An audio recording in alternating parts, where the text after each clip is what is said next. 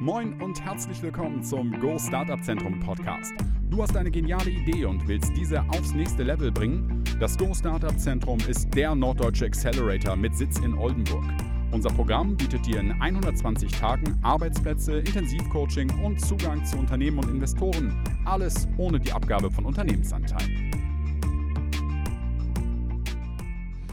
So, moin moin und hallo hier zur vierten Folge des Go Startup Zentrum Podcasts. Wir haben heute wieder einen spannenden Gast bei uns im äh, Hause und mit wir meine ich natürlich äh, Jan und Jan. Wir sind heute wieder hier, um euch äh, ein spannendes Thema hier aus der äh, Gründerregion Nordwest vorzustellen. Bei uns ist äh, Dr. Christian Horneber und äh, möchte dich bitten, dich doch einmal kurz selber vorzustellen. Ja, moin. Ähm, ich bin Christian, ich bin mittlerweile 42 Jahre alt im Hauptberuf bin ich bei der NWZ, ähm, aber nicht in der Redaktion oder so, sondern ich kümmere mich darum, dass sich die NWZ an digitalen Startups beteiligt. Das tut die NWZ schon seit über zehn Jahren. Ich selber bin jetzt seit über sechs Jahren dabei und ähm, firmiere da als Beteiligungsmanager sozusagen. Nebenbei unterstütze ich auch noch das Go Startup Zentrum im Beirat und als Coach, weswegen wir hier auch bei dem schönen Podcast zusammensitzen. Ähm, dann bin ich beim BTZV noch ein bisschen engagiert und mache hier in der Region noch äh, bei den Business Angels im, im, Vorstand mit, zusammen mit noch ein paar anderen Leuten. Ähm, also ich habe mehrere Hüte auf und die werden sich heute auch abwechseln. Ähm, ich hoffe mal, die Erfahrungen aus allen Bereichen hier reinfließen lassen zu können. Da hört man raus, dass du einen, sage ich mal, sehr großen Weitblick auf, auf die Gründerregion hier im Nordwesten hast. Wie geht es der Gründerregion? Wie würdest du zusammenfassen? Was passiert hier gerade? Weil ich habe das Gefühl, äh, es passiert eine, eine, eine, große Menge. Das äh, teile ich absolut. Also für eine Stadt der Größe äh, wie Oldenburg ist das schon ganz erstaunlich, was hier passiert und mit, mit welcher Dynamik das auch passiert. Ähm, natürlich kann es immer mehr sein, ja, ähm, aber es ist, ich kriege quasi alle paar Monate ähm, wieder irgendwie ein Projekt auf den Tisch, das aus Oldenburg kommt. Das, das kann sein wie irgendwas wie das Core zum Beispiel, das dann jetzt im, im ehemaligen CCO ähm, äh, entstehen soll, als Mischung aus Coworking und Event Space und so ein bisschen und eben so ein Platz, wo die digitalen Nomaden hinziehen können, da auch arbeiten können, wo sich aber auch größere Corporates einmieten können, um ihren Leuten, die an der digitalen Transformation zu arbeiten, so eine Breakout-Möglichkeit geben können. Das finde ich halt schon cool. Ne? Also das machen so ein paar Leute, die Alexis Angelis vom Architekturbüro ähm, um sich geschart hat und das ist, das ist einfach mal super. Also wir haben so viel Leerstand gerade hier in Oldenburg. Ähm, das ist natürlich nicht schön, wenn man so durch die Stadt geht. Auf der anderen Seite bietet das natürlich reichhaltige Chancen, um mit seinem Projekt da irgendwie reinzugehen und sei es nur auf Zeit oder so. Das bietet Möglichkeiten für Pop-up-Stores, das bietet Möglichkeiten für Büros, was auch immer. Also da kann man eine Stadt sehr, sehr lebendig gestalten. Und ich glaube, was die Region hier auch auszeichnet, ist, dass die, dass die Akteure in der Gründerszene echt gut zusammenarbeiten. In der, in der Gründungsszene natürlich. Ähm, gibt es eben das Engagement der Kammern, die Existenzgründungsberater haben. Das gibt es das Engagement der Hochschulen, die die Stiftungsprofessur von Alexander Nikolai zum Beispiel noch haben oder in Bremen von Professor Freiling das Lemex-Institut. Ähm, dann gibt es ja, Angebote wie das der Business Angels, um Startups eben auch mit, mit kleineren Investments zu unterstützen, ähm, im Angel-Bereich, also im noch sehr frühen Bereich. Dann gibt es so Sachen wie ähm, die NWZ, aber die, die EWE zum Beispiel tut das auch, ähm, in Startups zu investieren oder in Fonds zu investieren, die wiederum in Startups investieren, die dann schon ein bisschen reifer sind. Ähm, also das Spektrum ist sehr groß und ähm, das finde ich relativ ungewöhnlich Stadt dieser Größe. Ja. Also in, in, Summe, ja, ist gut. Ja, moin auch von mir. Wir sind ja schon eine halbe Stunde online. Ich habe noch gar nicht Hallo gesagt. Also, ja, Uni ist ein cooles Stichwort, weil ich, ähm, ich habe so das Gefühl, dass sich in der Uni viel tut in Oldenburg und viele, die hier anfangen zu studieren, direkt irgendwie mit so einem Gründerspirit inspiriert werden, weil sich hier so viel bewegt. Hast du auch das Gefühl? Ich meine, du bist ja auch sehr uninah gestartet. Wie, wie, wie empfindest du das aktuell? Ich glaube, das ist im Gegensatz zu vor sechs, sieben Jahren äh, schon ein Unterschied. Ähm, ja, finde find ich auch. Also mein persönlicher Background ist, ähm, oder ein Teil davon ist auch, dass ich hier an der Uni Oldenburg ähm, promoviert habe. Und als wissenschaftlicher Mitarbeiter habe ich dann eben auch das Gründungscoaching gemacht hier an der Uni für fünf, sechs Jahre. So, und damals habe ich eben schon die akademische Gründungsszene äh, relativ ähm, hautnah mitbekommen, habe gesehen, was sich da alles tut mit Exis Gründerstipendien, die die Uni eben beantragt. Und das ist aus, aus meiner Sicht immer noch das beste Vehikel, um Gründer aus der Uni und Gründerinnen natürlich zu unterstützen. ähm, bis zu ein Jahr. Also gibt ein bisschen Geld für Personalmittel, gibt auch ein bisschen Sachmittel. Das ist, das ist ganz spannend. Ähm, und seitdem also in, in, gewisser Weise war so der Stiftungslehrstuhl von Professor Nikolai so der, der, Ausgangspunkt hier in der Region und dann hat sich das vervielfältigt. Ne? Mittlerweile gibt es Steffi Birkner, die ihre Professur für Female Entrepreneurship hier hat. Dann gibt es auch an der Jade Hochschule und an der Hochschule Emden-Lea viele Leute, die das Thema auch beackern. In Wilhelmshaven gibt es die, die Gründungsbox zum Beispiel, wo man sich auch einmieten kann, um sein Projekt voranzutreiben. Also die Unis sind da durchaus aktiv. Ja, ja sehe ich auch so. Und ja, in deinem Daily Business, wie müssen wir uns das vorstellen? Ist das so à la Höhle der Löwen? Die Unternehmen kommen zu dir, du sitzt da äh, mit deinen Kollegen und alle sind nervös und pitchen vor dir oder ja, und äh, ja, sind natürlich aufgeregt und stellen dir alles vor und ihr nehmt dann von A bis Z alles auseinander oder wie kann man sich das vorstellen? Also das, ähm, der Vergleich mit Höhle der Löwen also so, so ein bisschen geht es in die Richtung, minus äh, der ganzen Dramaturgie, die dahinter steckt, ja. äh, mit der ganzen Eigenwerbung der Sender und dem ganzen Eigeninteresse, was da, dahinter steht. Aber prinzipiell habe ich schon sehr viel damit zu tun, dass Startups eben zu uns kommen und pitchen. Das ist aber in den wenigsten Fällen auf einer großen Bühne mit und äh, irgendwie so einem Intro und irgendwie so, so einem Quatsch, sondern für gewöhnlich sind das Gespräche an einem großen Tisch äh, wo eben zwei, drei Gründer äh, und Gründerinnen sitzen und wir dann eben sitzen. Wir sind ein relativ kleines Team. Ähm, die NWZ Digital ist die Beteiligungsholding der Nordwest Mediengruppe, hat im Moment vier Mitarbeiter und zwei Werkstudenten.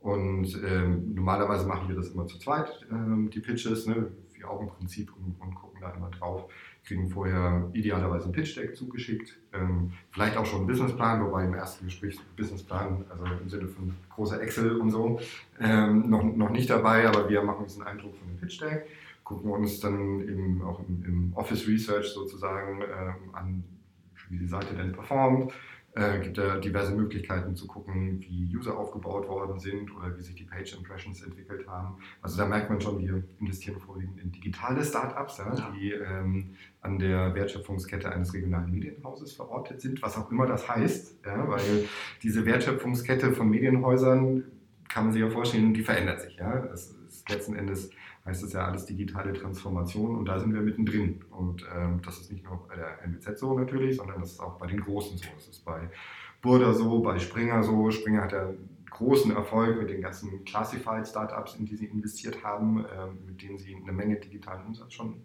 hebeln. Ähm, Stepstone. Ja, die Karriere, glaube ich auch. Ne? Ja, glaube ich auch. Ja. Ähm, bei uns ist es so, wir haben auch einiges im HR-Bereich, also im, Personalbereich sind wir investiert in Kimeta zum Beispiel, ist auch so eine äh, Job Meta Search äh, sozusagen. Dann sind wir investiert in Mobile Jobs, ähm, die nicht den akademischen White-Collar-Arbeitsmarkt beackern, sondern den Blue-Collar-Arbeitsmarkt ähm, und die Stellenanzeigen in Social Media ausspielen. Ähm, also möglichst gut getargetet in Facebook, in Instagram und so weiter ausspielen. Um, um da Bewerber anzuziehen. Sowas machen wir zum Beispiel. Und das ist ganz klar an der Wertschöpfungskette ähm, zu verorten, ne? weil man muss einfach nur die Zeitung aufschlagen, dann kann man schon ungefähr erahnen, was für uns als Investment interessant ist. Ne? Wenn man so die ganzen Rubriken äh, mhm. zum Beispiel durchgeht. Stellenanzeigen ist ein großer Rubrikenbereich, kein Wunder, dass wir da gleich in zwei Sachen investiert sind. Ja. Ähm, Aber ihr seid da nicht regional festgelegt, sondern sagt, nee, wir investieren deutschlandweit. Also die beiden Beispiele waren jetzt waren jetzt nicht aus der Region. Nee, Kimeta sitzt ähm, in, in Darmstadt unter anderem ähm, und Mobile Job sitzt in Berlin, ganz, ganz klassisches Berlin-Mitte ähm, okay. Startup. Und äh, wir sind da regional nicht festgelegt. Wobei, und das ist auch so ein bisschen der Berührungspunkt mit den Business Angels, ähm, dass wir haben relativ regional angefangen ja, und sind bei den Business Angels auch durch, durch mehrere Verknüpfungen ähm, aktiv. Dass ich im Vorstand bin, ist eine davon. Ähm, aber das war schon vor zehn Jahren so, bevor ich zur NWZ gekommen bin. Und bei den Business Angels läuft es halt so, es gibt immer Pitch-Events, äh, also so wie die, wie die Startup Pitch Nights, äh, die, die Jan Wessels zum Beispiel immer macht. Das sind echt coole Veranstaltungen, also was auch für Standort Oldenburg spricht. Also das, das sind echt super lebendige Veranstaltungen. Ich war da jetzt auch ein, paar Mal schon zu Gast und äh, das, das ist einfach immer total super. Also das ist eben nicht so starre und das ist schon eher Höhle der Löwen. Das ist schon tatsächlich, ja, aber da muss man ja auch irgendwie sagen, ähm, letztendlich geht es ja gar nicht um Investments. Also da geht es nee, ja eher um Aufmerksamkeit äh, für die Gründungsprojekte. Ähm, schaffen und äh, vielleicht auch Leute zu bewegen, das mal zu benutzen, was man da ja. macht, was auch immer man da tut. Ja. Und ähm, zurückkommt auf die Business Angels und unsere Pitch-Events, wir haben die ein bisschen umgestellt. Wir sind mittlerweile Closed Shop ähm, unterwegs. Warum? Ähm, wir wollen vor allen Dingen zwei Interessengruppen dabei haben. Das eine sind Startups, die ein Interesse haben, im Investment zu bekommen. Und auf der anderen Seite sitzen Business Angels, das sind ähm, äh, Privatpersonen in der Regel, die mit ein bisschen Kapital ausgestattet sind, aber auch sehr weitreichende Erfahrungen aus der Industrie ähm, ausgestattet sind. Das können erfahrene Geschäftsführer sein, die schon ein paar Jahre im Business waren und Bock haben, irgendwie Angels zu fördern, äh, Angel Investor zu sein und eben in Startups zu investieren. Aber da geht es eben nicht nur einfach die Kohle irgendwie auf den Tisch zu legen und dann sagt man, gut, ne, ich komme, rufe in fünf Jahren wieder an und dann macht ihr bitte das Fünffache da draus mhm. aus der Kohle, die ich hier hingelegt habe, sondern die wollen natürlich auch mitarbeiten. Ja? Die wollen, ähm, keine Ahnung, ein Vertriebskonzept zum Beispiel aufstellen oder ein Marketingkonzept mit denen oder noch irgendwas an Produkt schrauben. Und ähm, vor ja, äh, fast zehn Jahren war das auch so, dass bei einer solchen Veranstaltung ein paar Jungs aus Bremen ähm, gepitcht haben. Die hatten ein Trauerportal ähm, äh, aufgesetzt. Das hieß damals infrieden.de. Äh, und das ist immer unser unser typisches Beispiel, ähm, in was wir gerne investieren. Ähm, weil das war zu einer Zeit, als es Traueranzeigen online noch relativ wenig gab. Und wenn dann nur in so kleinen, geschützteren Bereichen. Letzten Endes haben aber fast alle Tageszeitungen Interesse daran, ihre Print-Traueranzeigen äh, auch in den digitalen Bereich zu verlängern. Deswegen haben wir uns eben mit den Jungs äh, zusammengesetzt, die damals schon echt, echt gutes Team gebildet haben und haben gesagt, na, wie wäre es denn, wenn wir mal eine White-Label-Lösung für Verlage daraus programmieren. Also im Sinne von, da steht dann nicht mehr in Frieden.de drauf, sondern da steht da meinetwegen NWZ Trauer drauf. Also so wie das im, heute im Übrigen immer noch so ist, äh, aber nicht nur bei der NWZ, sondern bei über 80 anderen Verlagen äh, quer durch Deutschland. Und weil es immer so ein Downer ist, gleich äh, am frühen Morgen über Traueranzeigen zu sprechen, äh, man kann es sehr schön skalieren, äh, weil es gibt ja glücklicherweise noch andere Familienanzeigen in, in dieser Rubrik, keine Ahnung, Hochzeit, äh, Kindergeburts und so weiter. Und die Portale bauen die eben auch als, als White Label. Und das ist so ein typisches Beispiel. Ja, das ist ein Business mit Zukunft auf jeden Fall. Das wird es leider immer geben. Ne? Das wird Trauernachrichten. Aber äh, was mir da auffällt, ist eigentlich die Herleitung bei Axel Springer, in was man investiert, ist endlich das, was eigentlich auch bedrohlich sein kann in Zukunft. Ne? Das heißt ja bei denen, zum Beispiel Stepstone, äh, und dann die Sorge, dass im Printbereich halt so ein bisschen die, die Stellenausschreibungen dann irgendwann mal wegfallen können. Hat sich ja auch bewährt, ähnlich wie jetzt bei euch im, im Trauerbereich. Ja, also spannend im, in, in dem Hinblick ist äh, unser Investment in nebenan.de. Äh, das, das, sind Nachbarschaftsportale, die ein echt richtig erfahrenes Team aus Berlin auf die Beine gestellt hat. Ähm, Christian Vollmann ist einer der bekanntesten Business Angels in Deutschland. Till Behnke ist, ist eher der IT-lastige von den beiden und, und war der Gründer von Better Place. Ähm, richtig großes, richtig gutes Team ähm, am Start haben und die bauen sozusagen Nachbarschaftsportale, nicht im Sinne von Facebook wie ein globales Netzwerk, sondern begrenzt auf einen geografischen Bereich, eben auf deine Nachbarschaft, eine, Hood, wenn, wenn du so möchtest. Und da kann man dann Nachrichten austauschen, dieses klassische Suche, biete ähm, oder ich brauche Hilfe bei, keine Ahnung, oder meine Katze sitzt im Baum, kann mir da immer einmal rumkommen und eben dabei helfen. ähm, so, solche Geschichten, ja. Und ähm, wenn man das einmal auf den Zeitungskontext überträgt, ist ja klar, ähm, da werden dann Nachrichten ausgetauscht, Aktualität ausgetauscht. Und wenn das theoretisch nur noch da passiert, wäre eine Zeitung obsolet. Egal ob im Print oder online, wenn sowas auf solchen Plattformen passiert. Und mhm. allein schon das wäre ein Grund, da rein zu investieren. Neben einem geilen Team, neben echt guten Mitinvestoren, weil Lakestar ist dann zum Beispiel noch mit drin, Burda ist mit Tomorrow Focus mit drin. Ähm, also sehr, sehr professioneller, sowohl Gesellschafter wie auch Gründerkreis. Mhm. Das heißt, du bewegst dich dann auch wirklich äh, viel auf Augenhöhe mit, mit sagen wir mal, Beteiligungsmanager, mit dem Pause Burda. Man ist miteinander vernetzt, kennt sich, tauscht ja. sich aus. Also die, die Szene ist sowieso ganz, ganz hochgradig vernetzt. Also die, um ehrlich zu sein, die Startups, die kommen und gehen. Und das muss auch so sein, weil es gibt viel, viel mehr Ideen, als es Gründerinnen und Gründer gibt, die sie umsetzen könnten.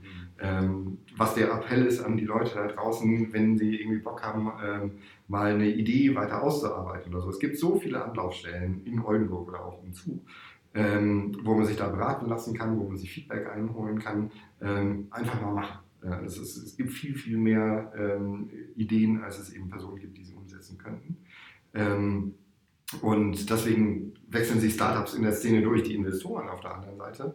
Ähm, die sind meistens sehr, sehr stabil. Also da gibt es alle paar, paar Jahre wechseln die Investmentmanager vielleicht dann auch den Job.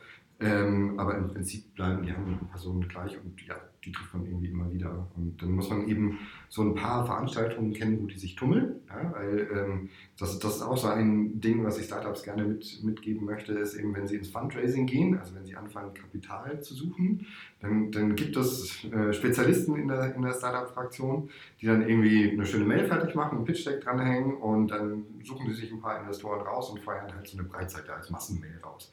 Das funktioniert nicht, sollte man auf gar keinen Fall tun. Ähm, also so ein, so ein Code Call hat in der Regel ähm, keine, Chance tatsächlich. Ähm, viel, viel hilfreicher ist es, wenn man eben auf Veranstaltungen geht und die Leute schon mal einfach anquatscht. Also nie ist man so offen und hat so viel Zeit als, als Investmentmanager wie auf solchen Veranstaltungen. Und deswegen geht man ja da auch, auch hin. Da wäre Noah Berlin zum Beispiel ist eine sehr gute Konferenz. Ähm, Family Day in Bonn vom HTGF ist, ist eine echt, echt gute Geschichte. Die Demo Days vom NMA in Hamburg sind super. Äh, und nicht letzten Endes äh, die Oldenburger Gründeform. Sind super. Also würdest du auch sagen, das ist gar nicht mal so, dass ich nur mit Mails überschüttet wirst und dann schaust, was interessiert dich, sondern du ja, kriegst irgendwie eine Connection, eine Intro von jemandem oder triffst jemanden auf einer Veranstaltung, ist das der erfolgsversprechendste Weg, um bei euch zumindest vorstellig zu werden? Ähm, idealerweise ja, ähm, tatsächlich. Oder ähm, Dealflow kommt auch rein von anderen Investoren, die wir eben kennen, ja. die sagen, okay, wir wissen ja, in was ihr investiert, für uns passt es gerade nicht so. Ähm, aus strategischer aber schaut, schaut ihr doch mal drauf. Ja, genau, aus strategischer Sicht. Schaut ihr doch mal drauf, weil ihr als Verlag, ihr könntet ihnen auch viel, viel besser helfen, als wir, die wir nur reine Finanzinvestoren wären, ja. äh, zum, zum Beispiel. Oder andere Verlage kommen auf uns zu und sagen, äh, wollen wir nicht Sachen zusammen machen. Also ähm, bei Kimeta ist es so, dass dieses Jobportal, was ich vorhin erwähnt hatte, da sind wir mit mehr als zehn anderen Verlagen drin. Ähm, weil die alle natürlich ein strategisches Interesse haben und da in dem Gesellschafterkreis auch sehr gut zusammenarbeiten wenn jemand wie du so viel Know-how und so viel Netzwerk im äh, Bereich Startups mitbringt, kommt dann nie die Idee, ich mache mal was eigenes? Also stell dir vor, in den Windschatten, in denen du unterwegs bist, ich, kann man noch schöne Ideen ausbauen und äh, platzieren. Und also ich mag ähm, super gerne coachen. Also das habe ich hier schon an der Uni gerne gemacht. Da habe ich dich ja auch, Jan, äh, Jan van Arendt, sind ja zwei ganz hier, äh, Jan, äh, kennengelernt. Ähm, ich, ich, liebe es, mich hinzusetzen, Geschäftsmodelle auch von links nach rechts zu drehen, Businesspläne zu durchleuchten. Ähm, und bedingt mache ich auch selber Sachen. Also jetzt nicht als, als Gründungsprojekt mit einer Gewinnerzielungsabsicht und irgendwelche Produkte über, über das Internet oder sonst was verticken, sondern äh, mit Matthias Honecke, das ist der Gründer von, von Brille24, der hat ja letztes Jahr auch einen schönen Exit gemacht und ein toller Erfolg für Oldenburg. Grüße gehen raus. Äh, Grüße gehen raus, Matthias, äh, geil. Ähm, mit dem mache ich seit mittlerweile 13 Jahren zusammen so ein Spaßprojekt, das nennt sich Night of the Profs. Habt ihr vielleicht schon mal gehört, ihr da draußen vielleicht hoffentlich auch, äh, findet immer im November statt und ist letzten Endes eine Charity-Veranstaltung, ähm, bei der wir Professorinnen und Professoren der Uni und der Jade-Hochschule äh, hier in Oldenburg fragen, ob sie nicht Bock haben, als DJs und DJs in ein paar Clubs aufzulegen. Und äh, das mittlerweile seit 13 Jahren, fing an mit drei Clubs, ne? also das war damals Loft, äh, Cubes und César. César heißt ja schon gar nicht mehr so. Äh, und da mussten wir wirklich Klinken putzen, bis wir Professoren hatten. Ne? Das, das schult natürlich auch den Blick darauf für die vertrieblichen Probleme eines, eines Startups. Äh, wenn man so einen Universitätsprofessor oder eine Professorin überzeugen will, sowas mitzumachen, da muss man auch gute, gute Argumente äh, bereithalten. Wir hatten damals ich glaube, sieben, acht Professorinnen und Professoren irgendwie am Start. Die erste, die da mit aufgelegt hatte, war auch direkt eine Dame aus den Musikwissenschaften, äh, meine ich. Und ich dachte schon, oh, kommt jetzt da irgendwie ein bisschen Mozart, Beethoven. Die nee, ist direkt mit Rammstein eingestiegen. Oh. Äh, also das, das war halt cool und das, das, also für uns ist es ein Spaßprojekt. Das ist eine ähm, coole Veranstaltung, ja. Bin ich auch einige Male zu Gast gewesen. Ja, und wollte sagen, also, darauf bist du nicht, aber du warst auch mal DJ irgendwo, ne? Ja, und das war auch eine Gründerveranstaltung in Leipzig. Ja. Ja, aber das war auch mein erster DJ-Auftritt. Und? Hat aber auch Spaß gemacht. Aber ich war oft Gast in Oldenburg bei der Night of the Pros, auf jeden Fall richtig cool. Also ist immer Das ist eine Pflichtveranstaltung als Student. Also das war ja für uns damals auch schon so. Ja. Und ich glaube, du hast auch sogar meine Bachelorarbeit mal drei Tage betreut und dann bist du, glaube ich, weitergezogen. Kann Echt? das sein? Ja. Ich meine, am Anfang dann äh, oh, das abgegeben. Ja. Da habe ich gerade mein Thema gefunden. Da warst du, glaube ich, noch als Betreuer für mich unterwegs und dann bist du los. Das muss dann 2013 gewesen sein, genau. als ich zur NWZ gewechselt ja. bin. Ja. Erste Seite gelesen, dann nee, das tut nicht. ich weiter. Ja. Nach dem Gespräch, nee, ich muss hier weg. ich, ich, ich, erinnere mich das dunkel, dass der Pitch das für, für die Arbeit schon gut war und der Pitch für Share Magazines ist ja sowieso gut, also gelernt ist gelernt.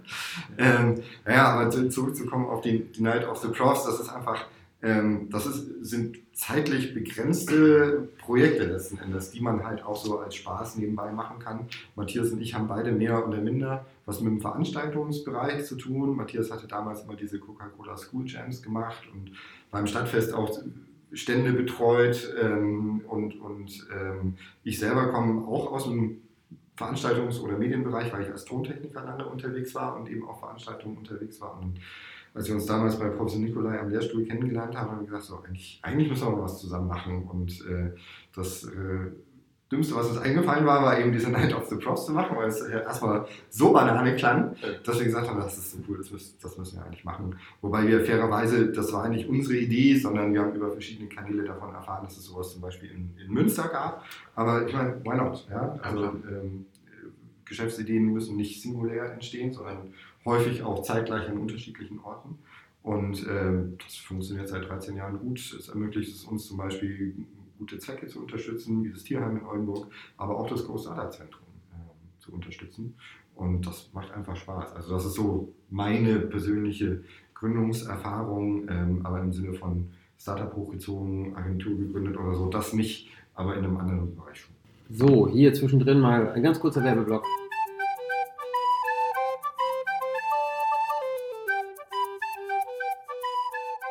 Das Gebäude, in dem wir hier ähm, aufnehmen und wovon wir auch schon vielfach gesprochen haben, ist eigentlich der Startup Hotspot äh, Oldenburgs. Das Technologie- und Gründerzentrum, äh, kurz auch TGO genannt, bietet halt vielen Gründerteams modernste Räume mit bestem Service für günstige Preise. Also in dem Service ist der Empfang, die Telefonzentrale und äh, auch ein Postservice mit drin. Zudem gibt es hier im Haus natürlich modernste Haustechnik. Wir sind angeschlossen an das hochperformante Wissenschaftsnetz, also mit extremer Surfgeschwindigkeit. Es gibt äh, sehr viele Weiterbildungsmöglichkeiten, sehr viele Vernetzungsveranstaltungen und ähm, das hilft natürlich dabei, ein bisschen Fuß zu fassen hier in der boomenden Gründerstadt.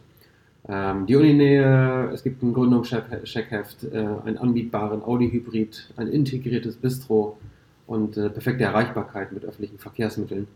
Das alles komplettiert das Angebot. Also falls ihr gerade eine Firma gründet oder generell mit einer neuen Innovation durchstarten wollt, dann solltet ihr euch unbedingt äh, informieren.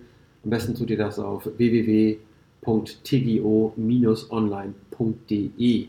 Und jetzt zurück zu unserem Podcast.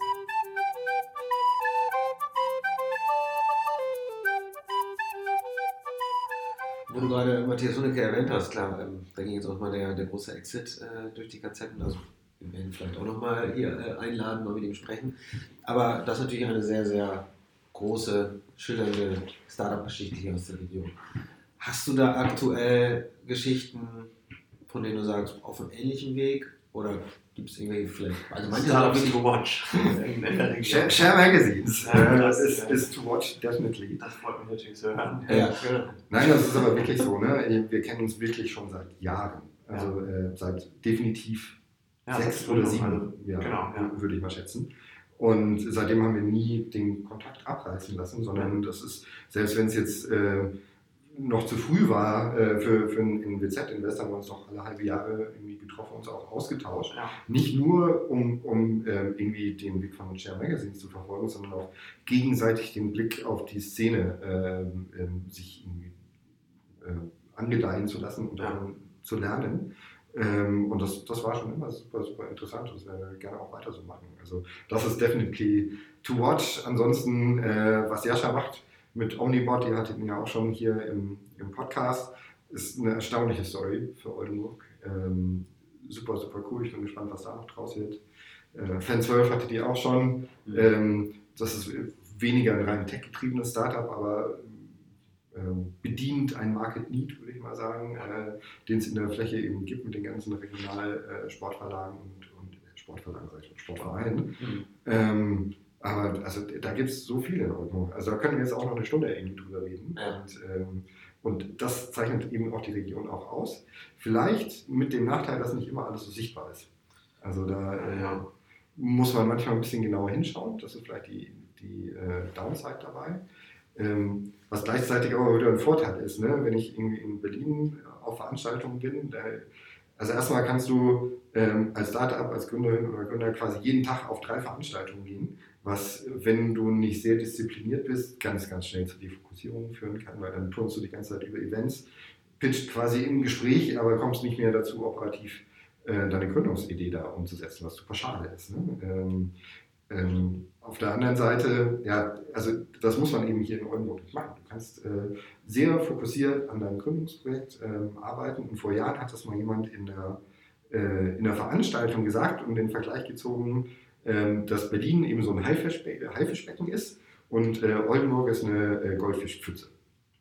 Ähm, und äh, das hat beides seinen Charme. Das eine ist extrem kompetitiv und äh, äh, sehr dynamisch und, und ganz, ganz viele Sachen. Äh, hier sind sie Gold. Hier sind sie Gold. Und hier werden hoffentlich auch einige Sachen zu Gold. ähm, wobei es ja nicht immer nur darauf ankommt, Sachen zu Gold zu machen, sondern ähm, es ist klar, ein Erfolg, eine Multimillionen-Finanzierungsrunde zu machen. Das ist aber äh, natürlich genauso ein Erfolg, wenn man nach 20 Jahren sagen kann, äh, ich bin immer noch am Markt, bei mir arbeiten, keine Ahnung, 50 Mitarbeiter, äh, wir können alle ihre Familien ernähren. Das ist natürlich auch also vom gesellschaftlichen Nutzen extrem, extrem wichtig. Ich glaube sogar noch wichtiger als die Finanzierungsrunde. Weil das eine das andere fördert. Ne? Großes Problem halt auch äh, dessen, was vielleicht auch viele junge Gründer in den Medien immer sehen, die schillernden Beispiele wie irgendwie 100 Millionen Exits und so weiter gelegen. Don't believe the hype. Nee, erfolgreiche Startups äh, bedeutet auch wirklich über Jahre sich auf dem Markt zu behaupten, äh, Mitarbeiter zu Hause zu geben. Das ist, glaube ich, ähnlich ja. wichtig und äh, von daher sollte man sich auch nicht mal blenden lassen. Also gefühlt ist es so, dass viele Startups, die ähm, quasi so den Exit im Blick haben, äh, das empfinden wie einen Sprint, den du irgendwie machst. Aber Startup ist eher ein Marathon man kann das machen. Es gibt Gründer, die den Dreh und Gründerinnen glücklicherweise auch, aber leider viel zu wenige davon. Also Gründerinnen da draußen gründet, macht und tut. Ähm, also die, es, es, gibt viele, ähm, die wirklich den Dreh raus haben und ganz, ganz fokussiert ihren, ihren Weg gehen und relativ präzise nach vier oder fünf Jahren irgendwie den Exit machen. Also äh, wir waren selber, also wir im Sinne von NBZ muss ich ja immer sagen, mit Hütchen wechselt ich Spiel als NBZ, wir waren bei Finanzcheck investiert, ähm, sind da ähm, was in meinem ersten Jahr, glaube ich, reingegangen, 2013.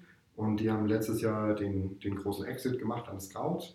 Ähm, und das war eine sehr stringente Story. Ne? Also am Anfang so, so ein paar kleinere Investoren wie uns zusammengesammelt. Dann sind irgendwann die großen Jungs von Highland Capital gekommen, dann ist irgendwann Haberwest gekommen und äh, dann haben sie halt verkauft an, an Scout für 285 Millionen. Und äh, das kann ich deswegen so frei sagen, weil Scout börsennotiert ist und ähm, das qua gläubiger Schutz, ja, ähm, Aktionäre sind ja letzten Endes äh, Gläubiger, ähm, auch veröffentlicht werden muss. Ähm, die, diese Zahlen normalerweise ist unsere Szene sehr verschwiegen, ne, dass man eben sagt, über Kaufpreise und so und Bewertungen wird Stillschweigen äh, vereinbart. Da ist es halt anders und deswegen kann man sagen, und es das war in dem Fall für Hamburg eine super Story. Äh, letzten Endes gab es auch erst vor ein paar Wochen einen Gründer, Gründerszene-Beitrag, ähm, dass jetzt eben äh, Berlin langsam an Dynamik nicht unbedingt verliert, aber dass halt jetzt auch die Fläche kommt. Also so Städte wie Oldenburg. Ähm, ähm, und das ist schon ziemlich, ziemlich cool. Oldenburg hat mit die größte, höchste Gründungsquote in, in Deutschland. Ich weiß nicht, vielleicht sogar die größte. Also wenn man Gründungen pro Kopf rechnet. Wow äh, meine ich irgendwo gelesen zu haben. Finde ich, find ich super spannend. Mhm. Ähm, ist ja auch noch nicht so. Ja, also äh, und, und das, das ist so typisch für Oldenburg, dass es so viele Dinge hier gibt, die man nicht unbedingt auf dem Zettel hat. Und das, das finde ich immer spannend. Das wird nicht langweilig. Absolut. Finanzcheck, also da frage ich mal nach, also wusste ich bisher nicht, äh, dass die MWZ da irgendwie investiert war. Ja, also ich sage wahrscheinlich nicht, was haben wir reingegeben, was haben wir rausgekriegt. Aber äh, ihr könnt es vielleicht so, so grob herleiten. Also das, wie viele Jahre war das jetzt her, dass ihr da? Wir sind 2013 reingegangen okay. und letztes Jahr raus. Und gegründet äh, wurde Finanzcheck? Ich glaube ein Jahr bevor wir reingegangen sind oder eineinhalb vorher. Also und der gute Riecher, das entstand irgendwo auf einer Messe, die haben sich bei euch vorgestellt oder ihr habt die gefunden? Oder wie, wie wir, wir kannten quasi den Kopf dahinter. Also ähm, es gibt in, in Hamburg einen Gründer, der heißt Nils Regge, der steht hinter Projekten wie Dreamlines zum Beispiel oder Casamundo. Ähm, das sind letzten Endes alles Vergleichsportale. Also äh, Dreamlines geht um Kreuzfahrten, Kreuzfahrtvergleichen und dann eben den Leuten Vorschläge machen, äh, wo, sie, wo sie gut eine Kreuzfahrt irgendwie buchen können und wenn es gebucht wird, dann über eine Provision äh, daran zu verdienen. Ähm, Casamundo ist das gleiche mit, mit äh, Ferienwohnungen und Häusern und Finanzcheck ist letzten Endes das gleiche mit privaten Konsumentenkrediten. Und ähm, über Nils Regge haben wir eben den Draht zu Finanzcheck ähm, bekommen. Also das, das, sind dann häufig ganz kurze Mails, so ja. spannend, hier guckt euch die an. Ja. Und ähm, das sind eben genau die Leads, die man bekommt von Leuten, äh, mit denen man weiß, man arbeitet sehr vertrauensvoll und schon länger äh, mit denen zusammen. Und dann haben wir uns eben die Gründer angeschaut in, einem eher, in einer klassischen Pitch-Runde in, in Hamburg und äh, das hat uns ziemlich schnell überzeugt wo man aber auch schon daran sehen kann, dass wir nicht nur strategische Investments machen, sondern teilweise auch Finanzinvestments. Ne? Weil was hat so ein privates äh, Konsumentenvergleichsportal mit einer Tageszeitung zu tun? Auf den ersten Blick relativ wenig. Äh, man muss genau hingucken. Also wir wollen natürlich auch digitale Techniken lernen und ähm, die waren damals schon technisch so, so cool unterwegs und auch im, im Geschäftsmodell aufziehen und, und das ist ja wie eine Architektur sozusagen. Ähm, schon richtig, richtig gut unterwegs, da haben wir viel von gelernt. Aber letzten Endes, ob du jetzt ähm, Leads über das Internet generierst ähm, und an Banken weiterschiebst, die dann eine Provision dafür zahlen, wenn tatsächlich ein Geschäft zustande kommt, oder ob du eine Anzeige in der Zeitung schaltest und aufgrund dieser Anzeige Leute in Geschäft gehen und irgendwas kaufen, letzten Endes ist es das Gleiche im, im Kern. Und ähm, deswegen haben wir uns gedacht, dass äh, Finanzcheck vielleicht auf den ersten Blick weiter weg äh, von so einem Verlag wenn man genau hinschaut, das ist aber relativ nah dran. Würdest du sagen, ihr macht mehr Finanzinvestments oder strategische Investments und was bringt ihr noch mit außer Geld? Also, also ist ja immer wichtig für Startups, sich einen Investor zu suchen, der vielleicht nicht nur Geld mitbringt, sondern auch strategischen Vorteil bietet. Ähm, was würdest du sagen, da sagen, ist immer so euer Asset, was ihr mit einbringt? Also wir machen ganz klar wesentlich mehr strategische äh, Investments als Finanzinvestments, die wir nur im Ausnahmefall machen ähm, weil wir eben die Nordwestmediengruppe weiter und digital transformieren wollen. Ähm, was wir mitbringen, ist ein bisschen Geld in der Tat. Ähm, wir machen Series A Investments, das heißt, äh, Startups, in die wir investieren, sind nicht mehr ganz jung. Also äh, das Produkt sollte schon stehen, die ganzen Kinderkrankheiten sollten daraus sein. Also der technische Proof of Concept, wie man dann dazu sagt, sollte, sollte erbracht sein, sollte aber auch einen wirtschaftlichen Proof of Concept äh, geben. Also nicht im Sinne von, dass man jetzt schon irgendwie 5 Millionen Umsatz macht. Das nehmen wir auch, ja? äh, gar keine Frage, aber dass man eben so ein paar Pilotkunden hat, mit denen man schon zeigen kann, so dieses Geschäftsmodell funktioniert. Und wenn wir jetzt mehr Geld zum Beispiel für Marketing in das Geschäftsmodell reinschießen, können wir relativ schnell nach oben skalieren. Also häufig sind es solche, solche Marketing-Games, in die wir investieren, aber häufig wird das Geld, das, das wir investieren, in den Companies dafür für verwendet, Personal einzustellen. Das ist, wie es bei den allermeisten äh, sozusagen äh, ist. Und neben dem Geld bringen wir halt ähm, ein ziemlich gutes Netzwerk mit, würde ich sagen. Und ähm, das gilt für äh, das Netzwerk in die Startup-Szene selber aber eben auch in die Investorinnen und Investorenszene. Und äh, was wir, glaube ich, ganz gut können, ist halt auch so Verlagskonsortien bauen. Also, dass man eben sagt, okay, äh, wir wollen jetzt meinetwegen eine drei oder vier Millionen Euro Finanzierungsrunde machen. Das würden wir nicht alleine tun, sondern würden halt vielleicht noch andere Verlage ansprechen. Immer natürlich in Rückkopplung mit den Startups ähm, selber. Also wir würden nie irgendwie losgehen und, und jetzt mit dem Pitch Deck irgendwie durch die Gegend laufen und sagen, hier, cool, schaut, schaut mal an. Das ist immer, ne, also Investmentmanagement ist ganz, ganz viel Kommunikation, ähm, strukturierte Kommunikation, vertrauensvolle Kommunikation. Und ähm, dann gehen wir halt raus und zum Beispiel bei Kimeta hat das schon sehr, sehr gut funktioniert. Äh, mit, mit mehr als zehn anderen Verlagen drin. Bei nebenan.de hat es auch gut investiert, wo wir auch ein kleines Verlagskonsortium zusammengestellt haben. Also ganz, ganz viel. Gleichzeitig so rein operativ. Wir sind jetzt niemand, der sich ähm, wie so ein größerer Private Equity Fonds äh, quasi fünf Tage die Woche in so ein Startup irgendwie reinsetzt und das hands-on ähm, sehr kleinteilig begleitet, sondern wir gucken, dass wir alle zwei Wochen zum Beispiel telefonieren. Ähm, dann gibt es regelmäßig Gesellschafterversammlungen. Dann haben die Startups meistens einen Beirat, in den wir reingehen und wir dann häufig so eine Beiratsposition auch ausfüllen. Und dann eher als beratender Beirat versuchen, unsere ähm, ja, Expertise für strategisches Management ähm, und die Medienszene da eben mit reinzuschmeißen und diese Arbeit im Gesellschafterkreis äh, am Anfang auch zu professionalisieren. Also viele Startups haben, wenn wir reingehen, schon ihren Markt ganz gut im Griff. Die können auch, ähm, äh, die, die haben ihre technischen Entwicklungsprozesse ganz gut im Griff. Die haben schon ansatzweise ein Vertriebskonzept, aber wie man so einen Gesellschafterkreis zum Beispiel reportet, also ne, Startups müssen einmal im Monat in der Regel dann eben Gesellschafterreports verschicken, wo sie zeigen, so viel Umsatz ist dazugekommen, so viele Kunden sind dazugekommen und äh, da hat es aber mehr gekostet und äh, solche, solche Geschichten. Ähm, das können wir ganz gut äh, mit denen aufsetzen. Also Reporting, Controlling zum Beispiel. Ähm, da gibt ihr dann auch die, die Hilfsmittel mit an die Hand quasi, um den anderen zu strukturieren, ja. zu sagen, so äh, wäre es cool, wenn ihr so reportet, weil es ja auch wichtig, um sich selber irgendwie zu strukturieren, glaube ich. Ja, wir setzen uns wirklich äh, hin mit denen und, und rödeln auf, ähm, ja, wir haben keine Standardmaske oder so, ne? weil jedes Geschäftsmodell ist anders. Also bei dem einen ist, es, äh, ist die KPI irgendwie äh, MRR neu dazugekommen im Monat, ähm, bei dem anderen sind es irgendwelche Conversions entlang des Funnels oder irgendwie irgendwelche solche Geschichten, deswegen ist jedes Geschäftsmodell anders. Deswegen immer individuell. Ähm, aber genau diese KPIs arbeiten wir dann mit dem, mit dem Gründungsteam eben heraus und gucken mal, wie man dann ein kompaktes Reporting draus macht. Klingt, ich weiß, da draußen super dröge, ähm, aber wenn man nach vorne guckt, ja, wir machen das Series A und aller Wahrscheinlichkeit nach sind, sind Companies, die international bekannt werden wollen, nochmal darauf angewiesen, nochmal weitere Finanzierungsrunden zu machen und dann internationale Investoren anzusprechen, kannst du nur, wenn du gut reportest und sauber dastehst und wirklich in Zahlen zeigen kannst, wir haben es gut entwickelt. Aber dass ihr jetzt eure mediale Reichweite natürlich die werbliche irgendwie einsetzt für sogenannte Media Equity Geschichten oder so, das hattet ihr noch nicht? Ähm, das haben wir, ich glaube, nur ein einziges Mal gemacht bisher, weil letzten Endes ähm, müssten das ja Startups sein, die speziell von unserer Reichweite einen sehr, sehr großen Mehrwert haben. Also hier in der Region Nordwest erreichen wir wirklich ähm, sehr viele Menschen, sowohl im Print als ähm, auch online. Aber sind wir mal ehrlich, wenn du national ausrollen willst, ist das vielleicht nur ein sehr kleiner Teil ähm, der, der Bekanntheit oder der medialen Reichweite, die du ähm, brauchst.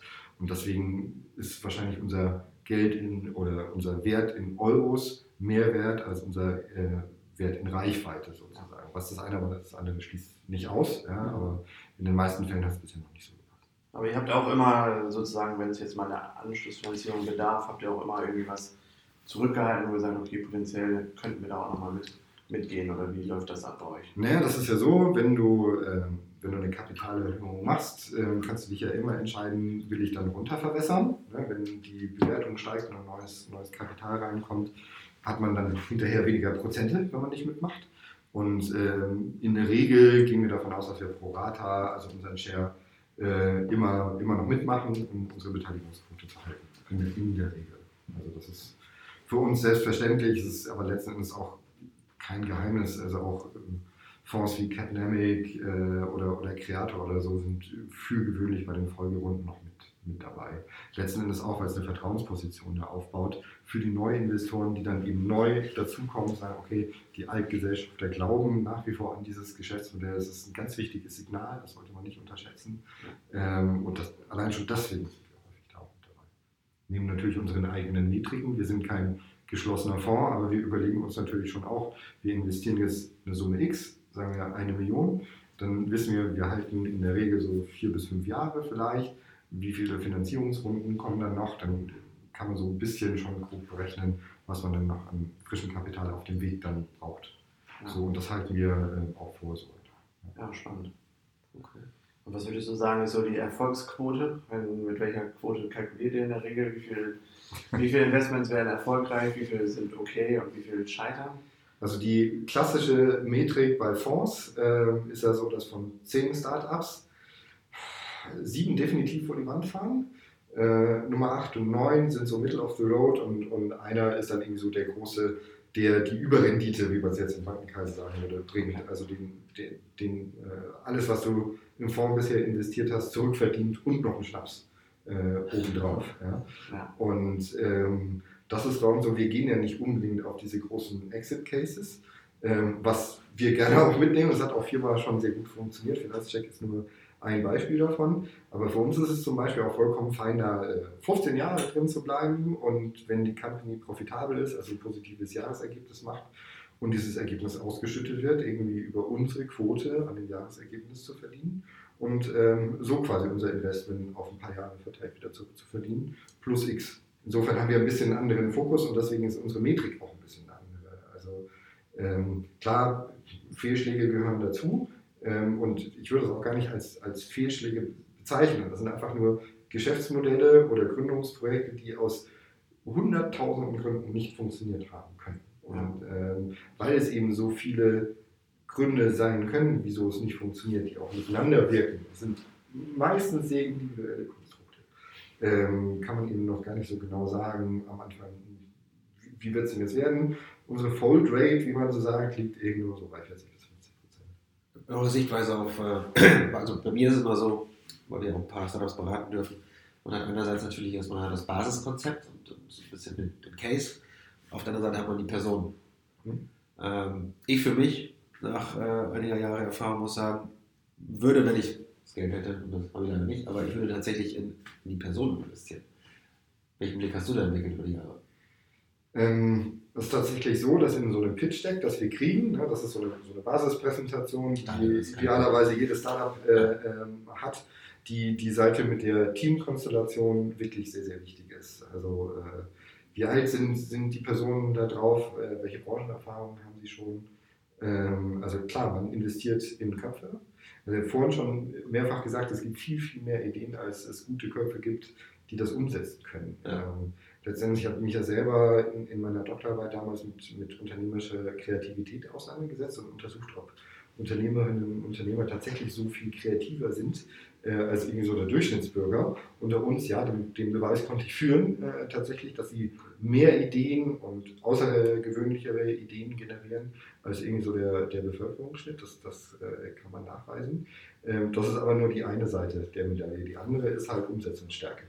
Und ähm, daran scheitern eben dann doch viele. Und idealerweise, ne, das ist immer dieses Gesetz der Serie, wenn man da irgendwie jemanden draufstehen hat mit erfolgreich schon XYZ gegründet und zwei IPOs und fünf Multimilliarden Exits gemacht und Unicorn und so. Äh, könnte man den Verdacht haben, dass es was wird.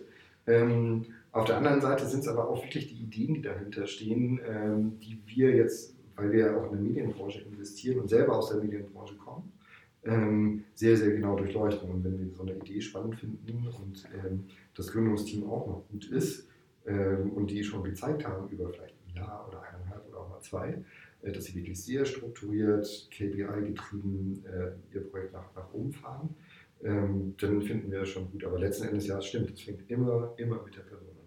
Ja, also das Wort Pitch Deck ist häufig gefallen. Jetzt hören wahrscheinlich viele junge Gründer äh, zu, die äh, das auch schon mal gehört haben. Ist eigentlich ein essentielles, äh, zentrales Element des Startups. Weil klar, wäre es immer schön, dich und eine Person wie dich persönlich zu treffen, das vorzutragen, was ja auch nicht geht.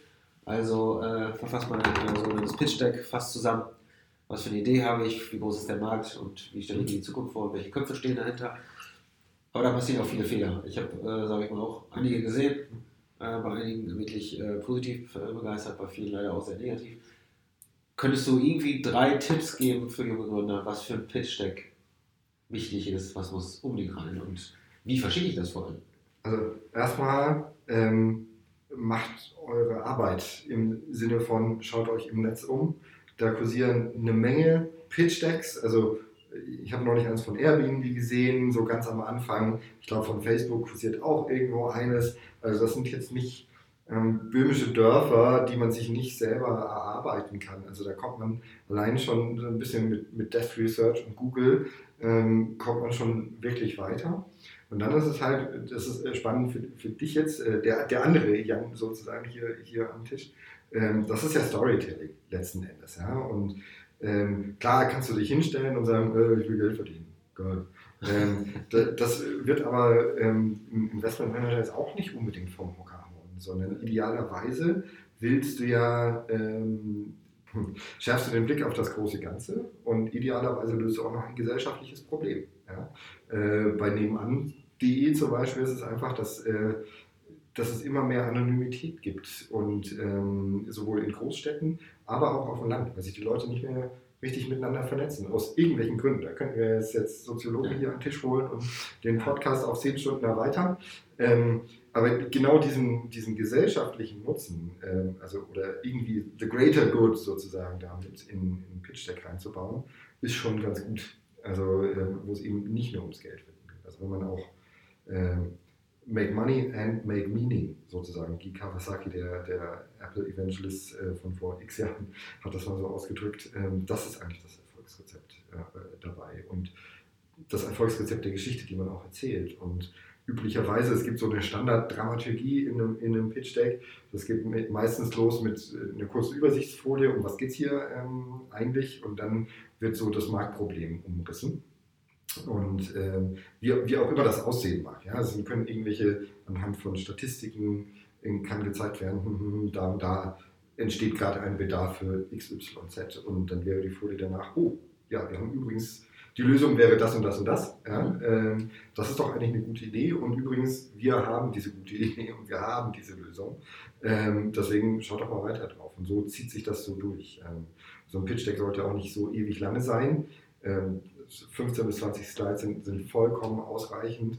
Man kriegt manchmal, das ist dann aber schon in der späteren Phase, wenn man sehr genau drauf schaut, es gibt äh, Startups in reiferen Phasen, die dann mit M&A-Beratern zusammenarbeiten, die halt so äh, Investment-Memoranden sozusagen verfassen und die haben dann auch mal 50, 60, 70, 80 Seiten, äh, sind super dicht gepackt mit, mit Informationen. Das ist am Anfang noch gar nicht so wichtig. Ähm, also gut ist es natürlich, wenn man auch sagt, wir haben uns schon so und so entwickelt. Das kann man natürlich auf vielerlei Weisen behaupten, ähm, aber man muss es halt auch irgendwie untermauert äh, kriegen. Das können Namen sein, die große bekannte multinationale Unternehmen, die man schon als Kunden gewonnen hat, die so und so lange schon im Testing sind und Testimonials meinetwegen gegeben haben. Noch schöner ist es, weil Investment Manager sind halt Excel-Junkies, wie, wie meiner einer. Äh, wir lieben halt Zahlen äh, und, und schauen, wie sich KPIs entwickelt haben. Und das muss ich auch in so einem Pitch Deck äh, drin finden. Ich mache beim, beim NM, NMA, sage ich schon, beim, beim Go Startup Zentrum hier in Oldenburg immer äh, eine Veranstaltung, eine Coaching-Veranstaltung, die heißt äh, Investor Fit. Ähm, da geht es darum, sich fit zu machen, um einen Investor anzusprechen. Und eben auch ein bisschen erzählt wird, das wollen strategische Investoren hören, das wollen Finanzinvestoren hören. Das sind nämlich unterschiedliche Dinge. Äh, dementsprechend würde ich das auch für ein, für ein Pitch-Deck empfehlen. Überlegt euch ganz genau, für wen das ist. Ja? Ein Stratege will was anderes hören als ein Finanzinvestor. Und habt ihr vorher schon mal mit denen gesprochen? Geht ihr auf eine Bühne oder setzt ihr euch an den Tisch?